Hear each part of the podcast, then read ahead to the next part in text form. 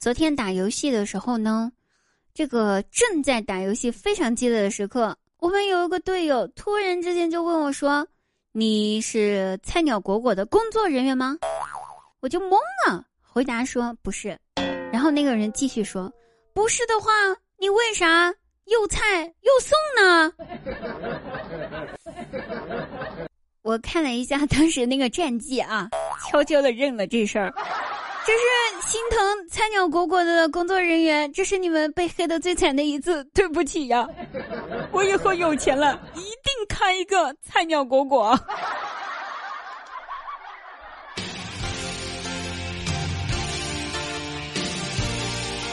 大家好，这里依然是滴答呀，开心不开心啊？要听滴答，喜欢滴答朋友记得喜马拉雅搜索“滴答姑娘”四个字，然后把关注点上，进入我们的直播间收听我们的直播哟。每天晚上九点半，我在直播间里面唱歌，不见不散，等你哦。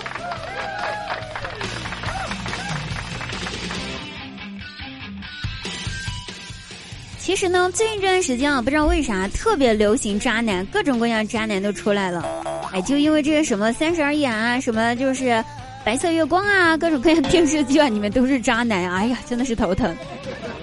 然后我也领悟到了一个道理，你说说哈，这渣男呢就跟螺蛳粉是一样色儿的，别人吃的时候你知道是臭的，路过的时候你也知道是臭的，甚至煮好了端到你的面前你也知道它是臭的，偏偏轮到自己吃了，你就不知道是臭的了，你还觉得有点香，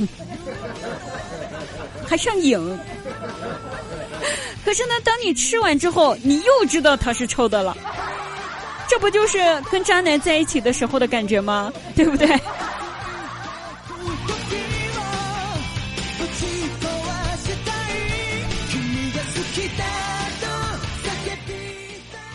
在网上买了一把死贵、死贵、死贵的刀，多少钱呢？我就不提了啊。这个毕竟，唉，总有踩雷的时候。我看产品介绍呢，他说是德国进口的。我一想，德国进口进口货呀，好呀。于是想也没想就下单买了刀，买来用了几天之后，哼，刀就坏了，刀柄和刀身一分为二。这什么质量？还德国进口？真的是气死我了！于是我就生气的去找客服，想让客服给我个说法。然后客服呢看了我发的照片，看了一会儿之后呢，给我回复说。亲，对不起，德国人在制作这刀的时候，没有想到中国人会用它来拍蒜，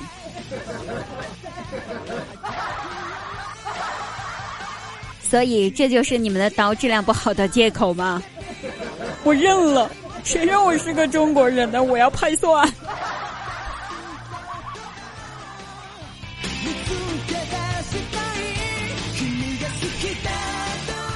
真的有些时候啊，我们不是商人，真的没法理解人家商人这种做生意的头脑哈。有一个电器，有个电器品牌，我就不说是什么牌子了。以前呢，年轻啊，没有发现他们的小心机。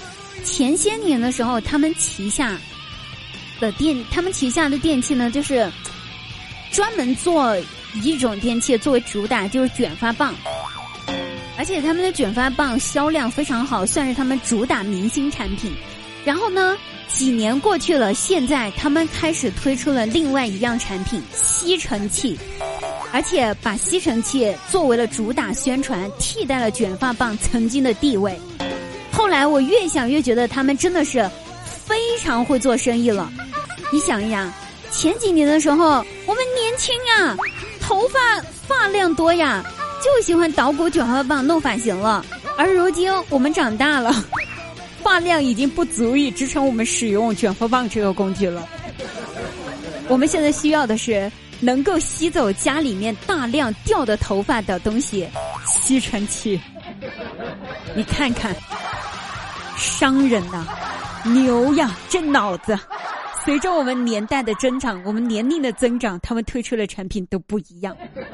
所以我心里在想，再过几年他们会推出什么东西呢？我们好好想一想哈，期待着。